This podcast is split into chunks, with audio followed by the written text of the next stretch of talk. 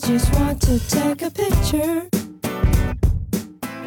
You're my 嗨，大家好，我是早见，这是我的播客《与生界假期》的第一期节目。播客名字取自日本推理作家一本幸太郎的一本书，书里面主人公说：“不如我们做朋友吧，一起开车兜风，一起吃饭。从今天开始，我的余生都是假期了。”当然，余生界假期对现在还在被九九六疯狂压榨的我来说，还只是一个美好的想象。我也希望能够通过播客这个媒介，从日常生活的琐碎里暂时抽离出来，去分享一些比较轻松愉快的话题。那第一期呢，就是拖了很久的二零二零年读书记录，一共分为五个专题，大家可以在 show notes 里面找到对应的时间线。第一个是疫情专题，如果总有一天会死去，我们该怎么活着？第二个是女性专题，汹涌澎湃的二零二零年，关于爱情、婚姻和个体自由。第三个是一个无用但有趣的专题，人生无聊一点也不是不可以啦。第四个是走出失恋专题，主播从自轻自贱到自疗自愈过程的一些书籍。第五个是踩坑之路，听播客推书就像跟着小红书买化妆品。那话不多说，现在就进入我们第一个专题吧。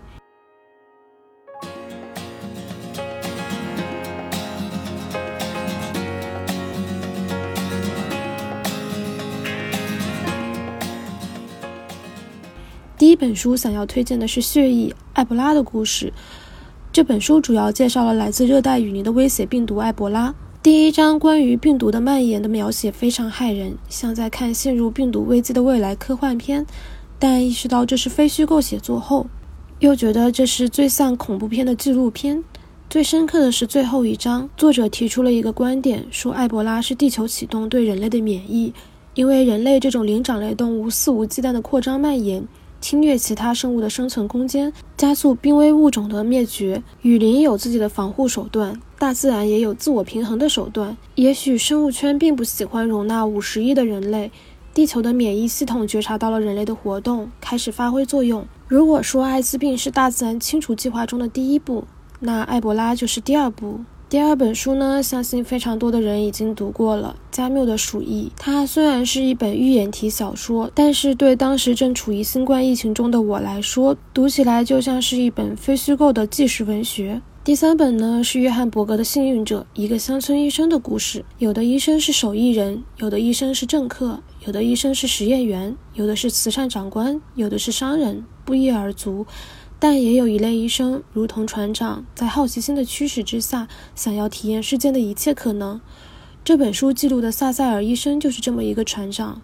我在小时候读过一个寓言：村子里有一个庙，有个坏人在庙里去和佛祖袒露自己做过的坏事。在某个月黑夜风高的夜晚，一群村民杀到庙里，以此相逼佛祖说出秘密。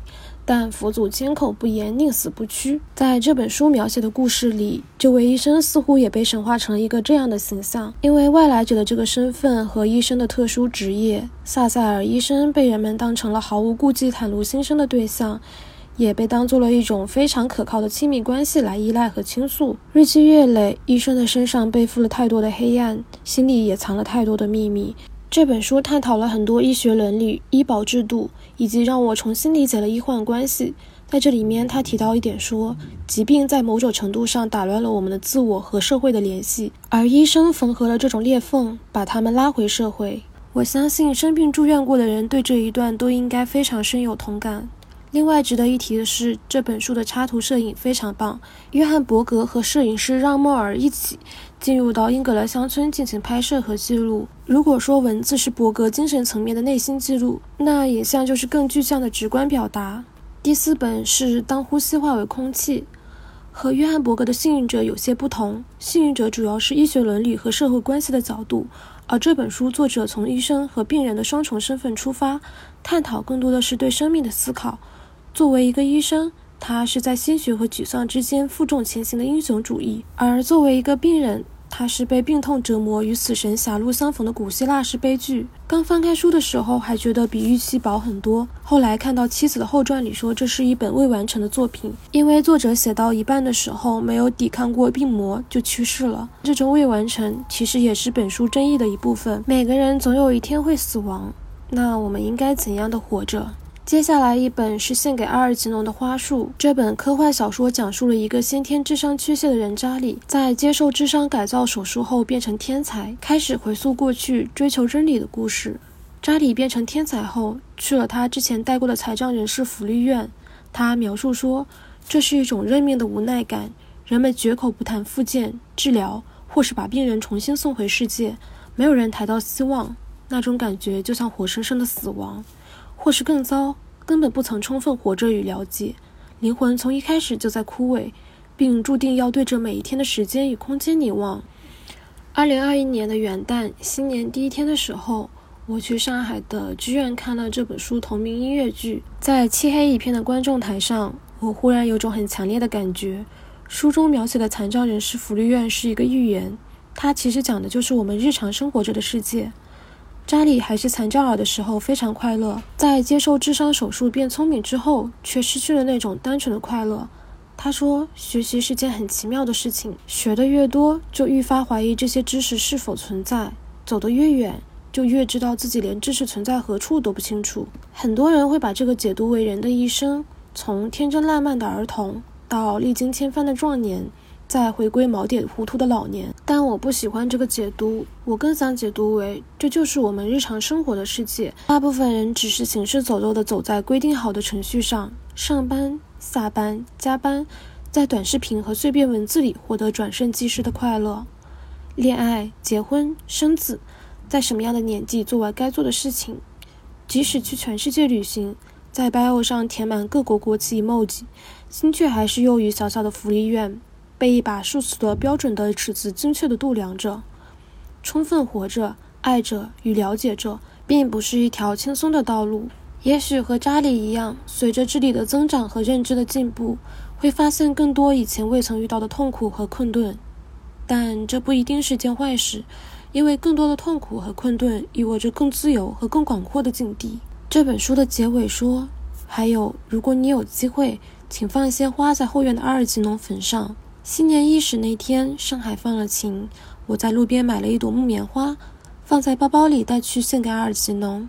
想起豆瓣里有人提问说不理解这个结局，有人解读了一下：我来过，曾炙热的、短暂的燃烧过。我曾经如此热爱过这个世界，哪怕最后归于灰烬。记住阿尔吉农，他并不是一只实验小白鼠。记住我，生而为人。最后再推荐一本书，叫《打开一颗心》。这本书好看到不像纪实文学，但它却是一个外科医生手术的真实记录。第二个专题是女性专题。二零二一年关于女性的话题汹涌澎湃，想先推荐两本关于婚姻的书。我发现自己在少女时代会被一些誓死不渝的爱情故事所打动。我沉浸于金风玉露一相逢，便胜却人间无数的邂逅里。随着年龄的增长，愈发的意识到这只是热恋的短暂激情期。而在潮水般的激情消退之后，婚姻和爱情的本质面貌又是怎样的呢？这两本书就诠释了这一点。第一本是伯纳黛特，你要去哪儿？用豆瓣上的短评来说，这本书就是所有人的婚前必读求生指南，又名。当你结婚对象要把你关到精神病院时，你能怎么办？这本书描述了一个家庭，爸爸是硅谷精英，在泰的演讲播放量排名第四；妈妈年纪轻轻就拿下天才奖，成为建筑师的先驱者，而我是聪慧早熟的跳级生。这样一个光鲜亮丽的家庭，却在太阳照不到的地方长出了奇形怪状的苔藓。我很喜欢母亲伯纳黛特这个角色。在别人眼中，他特立独行，举止怪异，是个不折不扣的危险人物。从来不参加女儿的家长会，永远和邻居剑拔弩张，把家事交付给印度的虚拟助手，和街上那些梳着可怕小辫子的流浪汉称兄道弟。最后和丈夫闹了矛盾，一气之下跑去了南极探险。但其实往深挖掘。这是一个女人在艰难抵御成为母亲、成为妻子客体化的过程。伯纳黛特一开始是一个天才建筑师，但呕心沥血的作品却被富人恶作剧毁掉。为了疗伤，她离开纽约，逃到了西雅图，本想着在西雅图大施拳脚，结果却因为怀孕而不断流产。她好不容易生下了早产儿，又因为孩子的先天性心脏病而全心全意投入到了女儿的康复治疗。在这中间，丈夫阿尔吉更努力。更长时间的投入到工作，因为他认为男主外女主内就是就是夫妻之间的良好配合。我记得之前有一个说法，说男人回家前要在停车场独自抽上一个小时的烟。这本书主人公的丈夫艾尔吉为了早一个钟头出门，减少和妻子的相处，也开始坐公司的班车去上班。他说：“我的工作压力很大，有些时候的早上，我来到办公桌前会觉得精疲力尽，完全受够了伯纳黛特和他的口水。我后来就开始坐微软班车去上班了，这样就借口提前一个小时出门。”躲开他早晨的咆哮了。艾尔吉的逃避从一开始的坐班车，到了后来的出轨行政情人。伯纳黛特知道后离家出走，跑到了南极。作者最后给了这本书一个喜剧的结尾：丈夫带着女儿历尽千辛，在南极找回了妻子，并且重新理解了她。这是一个关于失去和找回的故事。婚姻可能会慢慢消磨爱意，历经千帆后又找回了最初在一起的那份心动和理由。但不是所有的背叛都能换来一个这样美满的大团圆结局。在背叛过后，更多时候是残酷的分别，而比分别更残酷的是选择默默忍受，继续在一起。意大利小说《携带》描述的就是这样一个破碎的婚姻故事。里面妻子说：“那时我就清楚，让一个心有所属的男人重新回到妻子身边的原因，从来都不是爱。”而丈夫在阐述自己出轨原因的时候说：“你注意到人是怎么爬楼梯的吗？一步接着一步，就像我们小时候学会的那样。但刚学会走路时的乐趣已消失殆尽了。在成长过程中，我们走路的样子慢慢定型。我们受父母、哥哥姐姐还有身边的人的影响。我们和上楼的人群一样，认为自己可以控制肢体的动作。”其实只是随波逐流，所以要么改变步伐，重新体会最初的喜悦，要么陷入日益乏味和平庸的生活。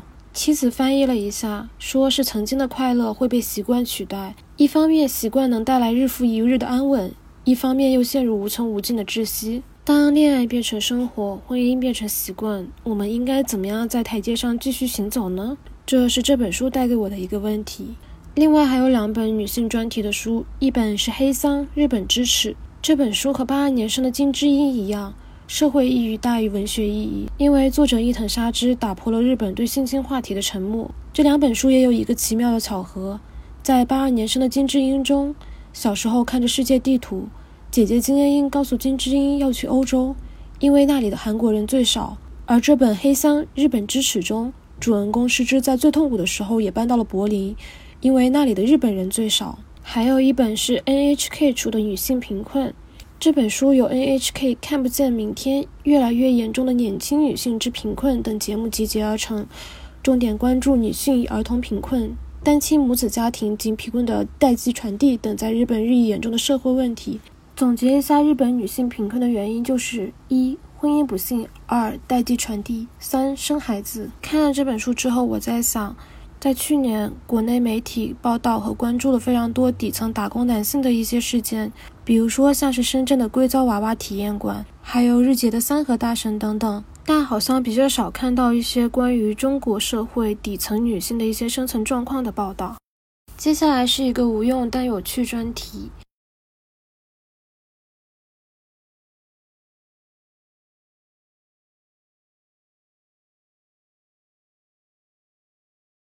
首先呢，想推荐一本我非常喜欢的书，叫做《路上观察学入门》。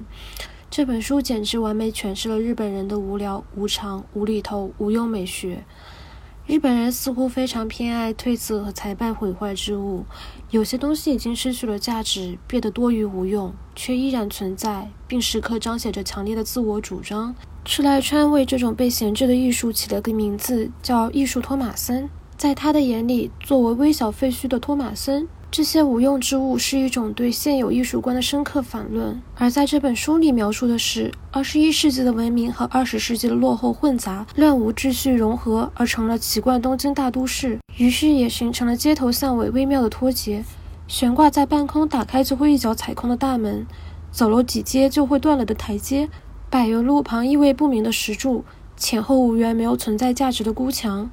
这些微小的废墟都变成了城市僻静角落里不起眼的存在，是飞速城市化的痕迹。如果说城市在新旧交替，时代在新陈代谢，那托马森就是一种拮抗。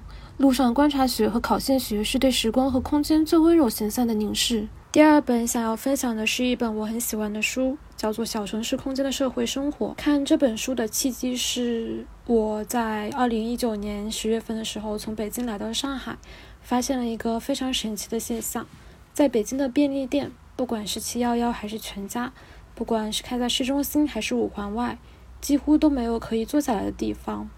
如果买了便当或者关东煮，不好带走，也只能狼狈地站在店里吃完。但是来到上海之后，发现除了南京西路外滩附近这种人流量巨大的景区，大部分的便利店都有一大片可以坐下来的地方。即使是非常非常狭窄的店面，也会有一小块可以暂时栖息的吧台。从这个小小的观察出发，我就对一个议题非常感兴趣，就是城市的公共空间问题。后来看到杨盖尔在《人性化的城市》中提到说，人性化景观是指城市中利于人们行走。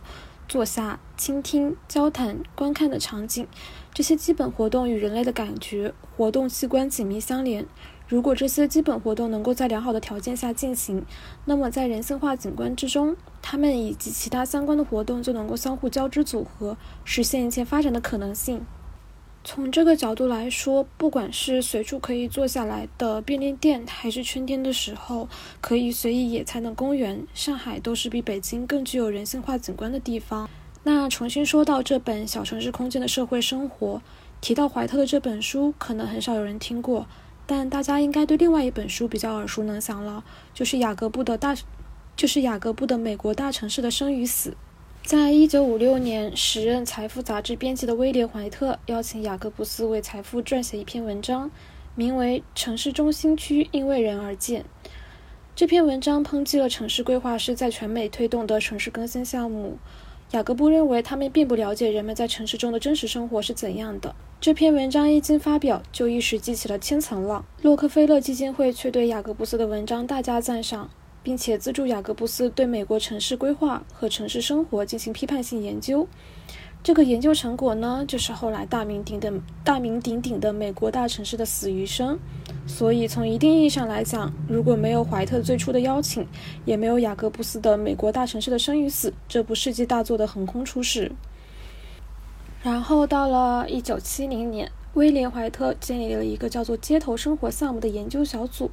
来观察城市的公共空公共空间，台沿应该是可以做的。人们会在约零点三米到约零点九米之间任何一个高度坐下，但是零点四三米应该是人们坐下来最舒适的高度。水墙是很吵人的，噪音大约为七十五分贝，但是在佩利公园，这个水墙的声音却让人十分愉悦，因为它掩盖了大街上常有的那种间歇性的汽车噪音和突然发生的声响，也掩盖了人们的对话声。即使附近还有其他人，我们也可以大声与同伴对话，享受一种私密性的感觉。太阳、风、流动的水、绿荫、小吃摊，究竟是什么让城市里的公共空间生机勃勃或死气沉沉？是什么在吸引着人们，又是什么在令人们厌恶？威廉·怀特在这本著作中详细记录了他在七十年代末公共空间行为观察研究，并且借助延时摄影、走访、观察、测量等方式。对纽约市公共空间中人的行为进行了观察。另外，还想推荐三部纪录片。第一部是这本书的同名纪录片，叫做《小型公共空间的社会生活》。这部纪录片以贝雷口袋公园作为观察对象，用延时摄影覆盖了十四个广场和三个小公园的集灭区，研究人群在城市开放空间中的行为活动。影像的表达十分生动有趣。这部纪录片也堪称是城市研究中的经典。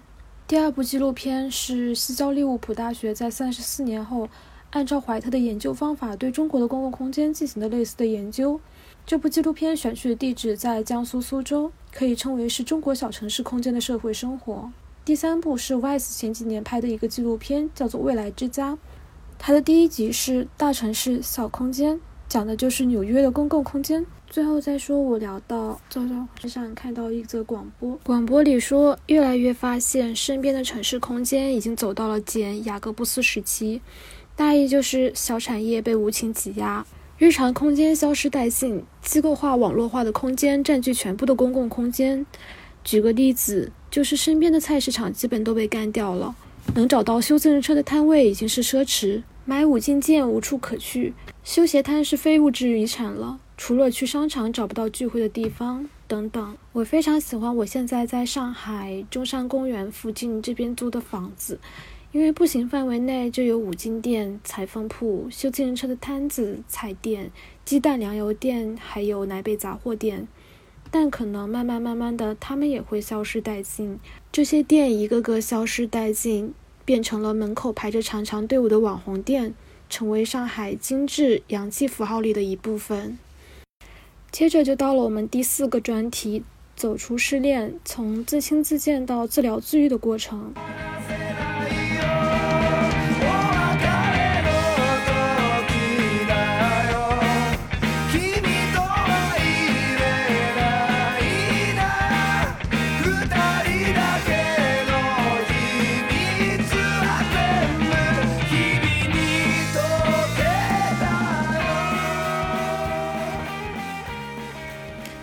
在去年年底的时候结束了一段三年的亲密关系，这对我来说像是失去了一种长久以来的精神寄托，消极的情绪也催化出了大量对生命价值的悲观思考。于是我去看了一些新闻学相关的书，也去接受了专业的心理咨询。嗯，首先要推荐的是欧文·亚龙的两本书，第一本是《给心理治疗师的礼物》，第二本是《存在主义心理治疗》。他们都探讨了人生的四大终极关怀：死亡、孤独、无意义和自由，并且从自我创造、意志力选择、行动的角度给出了一些诠释和指导。在这里也推荐 YouTube 上面的一个视频，叫做《积极的虚无主义》。这个视频讲述了如何去对抗无处不在的虚无主义。这里面说，宇宙最终会走向热寂，你所受的每一分羞辱都会被遗忘。你所犯的错误也会变得无关紧要，你干的坏事都会统统一笔勾销，我们所做的一切都会被抹去。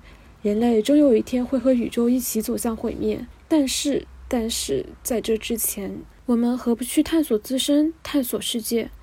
也许我们有很多问题：意识是何物？怎么和孤独共处？我们的这些问题可能永远找不到答案，但我们可以尝试去寻找答案。意识到这一点之后，我不再像以前那样沉溺于一种情绪里面，我会对自己的情绪变化有更清楚的察觉。我会不断分析自己，质疑自己，尝试去接受世界的复杂性，并且和这种混沌共处。然后顺着这个话题，再推荐一个豆瓣小组，叫做《抑郁症的哲学治疗》。我的这本书其实就是在那个小组里面看到推荐的。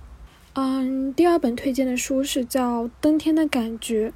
这本书的作者讲述了他在哈佛大学所做的十个心理咨询的个案。作为心理咨询入门书籍来读的话，还是挺不错的。在里面提到一点，我非常有感触。不管是在文学作品、电影，还是现实里，在遇到朋友分手的时候，我们往往会说：“过去了就让它过去吧，往前看。”这些说辞都是建立在想让当事人忘掉痛苦经历的一个基础上。但是这样并不能解开心结，因为对于当事人来说，过去的伤心事在尚未谈出来说清楚之前，是很难达到真正意义上的忘却的。所以有时候心理咨询只是一个专业的心理疏导，它会帮你把内心深处的垃圾扫去，让你丢掉包袱，继续前行。但不是每一个人都能接受专业的心理疏导。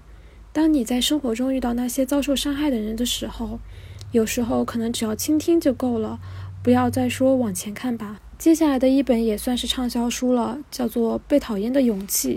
我非常赞同阿德勒的观点，他不相信原生家庭决定一个人的命运，他认为是人自己选择了如今的痛苦和不幸，因为这些痛苦和不幸是有作用和功能的，它可以满足人们趋利避害的需要。因为维持现状、保持痛苦，是因为有所获益。你看，只要归罪他人、归罪过去就可以了。但是改变现状、追求幸福，需要自己拿出勇气，面对可能的失败，承受很大的压力。我不是非常喜欢现在大家动不动就扯原生家庭。二十多岁了，如果遇到什么问题和矛盾，就归因为是原生家庭，不得不说是一种思维的懒惰和对主观能动性的忽视。一个人的性格、品行，都是过去三十多年、二十多年的经历的塑造。但你真正想成为什么样的人，是取决于当下的努力和决心。第五个专题就想聊一下，嗯，一个踩坑史，那些听了播客之后看的书，并且觉得非常不值得一读的。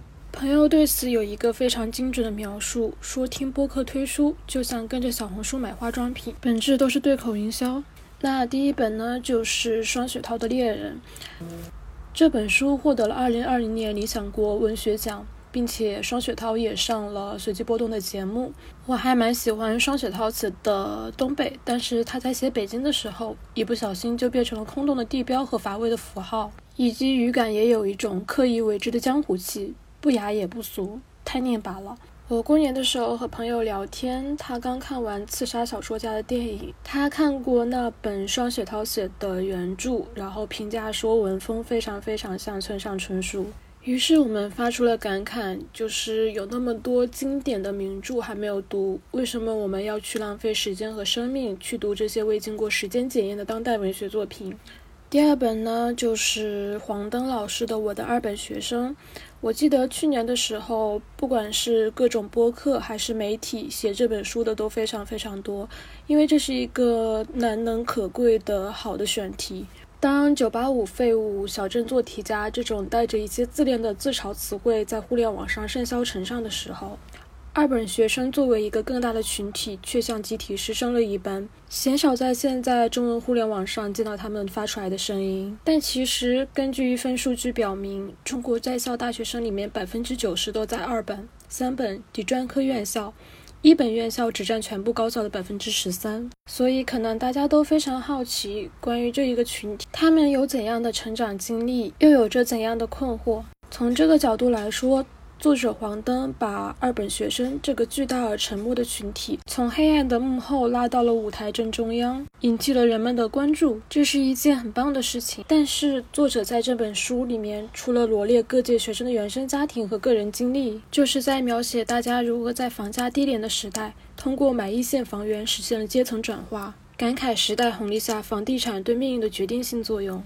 这本书对个体的观察只停留在表面。对这个议题的研究也不够深入，感觉还不如去听几期讲这本书的播客。我看到熊阿姨也有一个短评说，切入点很好，但一个社会话题写成一本书，还是需要有梳理、有层次、有理论，或者作者自己去总结一种认知路径。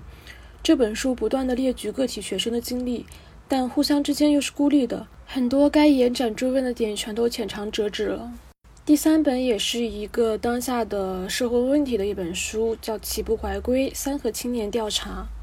三和青年第一次走入大众视野，应该是二零一八年五月份 NHK 的那部纪录片《三和人才市场：中国日结一千五百日元的年轻人们》。如作者在后记里所说，这只是一份流水账式的研究笔记，所以还是不要带着跨越边界的社区浙江村的疫区去读这本书。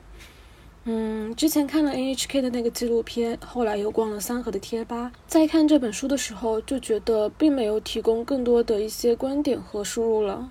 另外再发散一点，就是我发现好像这几年媒体比较喜欢报道的爱爱乐、硅胶娃娃、杀马特、三和青年，好像更多都是聚焦在底层男性身上。嗯，很想知道有没有跟踪记录报道底层女性的。比如说 NHK 之前拍的纪录片和写的书叫《女性贫困》，这种比较聚焦在呃女性的代际冲突、婚姻问题上的一些采访和报道吧，感觉不管是在底层社会还是中产阶级，男性和女性遇到的困惑、问题、处境可能都是不太一样的。最后一本想要聊的是《穿透》，像社会学家一样思考。这本书是理想国出的，我是在听了他们的那个播客《拿衣服咖啡馆》之后去读的。看到豆瓣短评说穿透实在是穿不太透，又名知识付费如何耽误学者搞学术。作者在那期播客里说，想结合当下在中国发生的故事来解读晦涩的社会学，但是全书基本上都是十几年前的社会新闻和几十年前的电影小说。比如说，像是汶川地震、张国荣自杀、泰坦尼克号、霸王别姬等等，再配上各种马克思说、米尔斯说、韦伯说、伯格说等等等等等，感觉作者不生产文字，只做了社会学的搬运工，行文风格也非常像百家号和公众号。从一个比较大的层面来说，我们可能比较需要去警惕那种打着降低阅读门槛、实地是咀嚼过一遍再投喂给你的社科类的书。其实某种意义上也是读者偷懒，不愿意去花时间和精力去啃那种比较晦涩难懂的社科类的经典书。顺着这个思路，我又仔细反省了一下自己为什么要读国内国内的当代书籍，可能会有三个原因。第一个是这些书籍偏通俗读物比较多，比较好读，即使是社科类的书籍也会写的比较浅，比如说像是《起步怀归》和《穿透》都是属于这种类型。那第二点原因呢，就是当这些当代类的书籍出版之后，他们会被推荐、被讨论，我们也想知道大家在聊什么。并且参与到这些讨论中去。一个典型的例子就是去年出版的《我的二本学生》，还有向标的《把自己作为方法》。第三点原因就是我们想借助这些国内的当代书籍去了解当下社会发生的事情，比如说像是《起步回归》《三和青年调查》，还有《新婚之夜》等等等等。我想起自己一直以来非常排斥去看院线电影。如果想去电影院看电影，一般也会去电影周、电影展、电影节这种经典重映的场景。很大一部分原因是院线电影大多数流水线的工业产物，它只能提供一些短暂的快感和零碎的社交谈资。当然，我并不是在全盘否定，还是有非常多优秀的院院线电影的。但这其实就是一个概率问题啦。这个比喻可能比较粗俗。就是我不愿意花时间和精力去在一大坨粪便里面找一颗米粒，所以我也对自己今年就是二零二一年的一个读书计划提出一点要求，就是尽量减少对当代国内书籍的摄入，尽量去读一些经过时间检验的经典书籍。非常感谢大家听完这一期播客，这是我第一次独立制作一期播客，有不到位的地方，还请大家多多包涵。也欢迎大家来给我提各种意见和建议，我也会把各种社交媒体账号放在 show notes 最下方。另外，大家也可以在公众号 Hi Ami 里面找到这期播客的文字版，文字版会更详细的罗列去年读过的一些书籍。那这期节目就先到这里啦，非常感谢大家的收听，我们下期再见。I just want to take a picture. You're my favorite color. Why not you want to take a picture? It's gonna be